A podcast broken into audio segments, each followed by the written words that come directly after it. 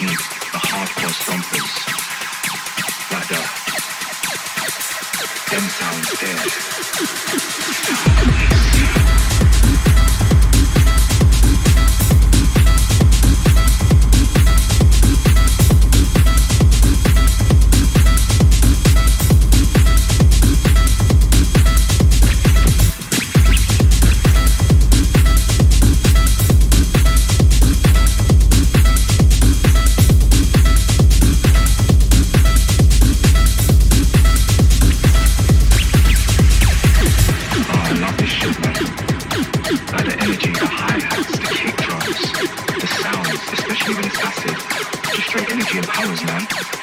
Life. No negativity, straight positivity. That's what we want. That's what techno music is about. Nothing else. You hear the hi-hat? You hear it opening up?